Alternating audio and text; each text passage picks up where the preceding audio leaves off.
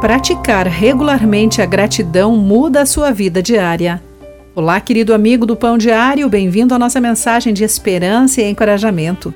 Hoje vou ler o texto de Kirsten Holmberg com o título Em Abundância ou Aflição. O livro One Thousand Gifts, traduzido em português Mil Presentes, de Anne Voskamp, incentiva os leitores a descobrirem todos os dias o que o Senhor fez por eles.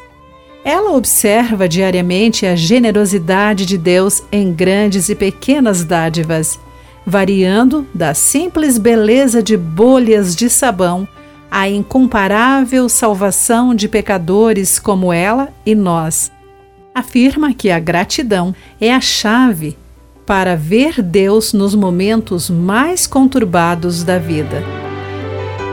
Jó é conhecido por seus momentos perturbadores. As perdas dele foram profundas e abundantes. Logo após perder todo o seu gado, ele soube da morte simultânea de todos os seus dez filhos. Jó demonstrou o seu profundo pesar, rasgou seu manto depois raspou a cabeça. Suas palavras, naquela hora dolorosa, me fazem crer que ele sabia agradecer, pois reconheceu que Deus lhe dera tudo o que agora havia perdido. De que outra forma Jó poderia adorar em meio a essa dor dilacerante?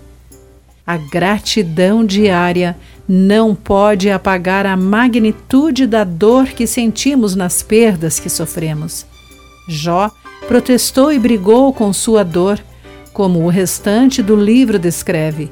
Porém, quando nós reconhecemos a bondade de Deus para nós, mesmo do menor dos modos, isso pode nos motivar a nos curvarmos em adoração diante de nosso Deus Todo-Poderoso, nas horas mais sombrias de nossa vida terrena.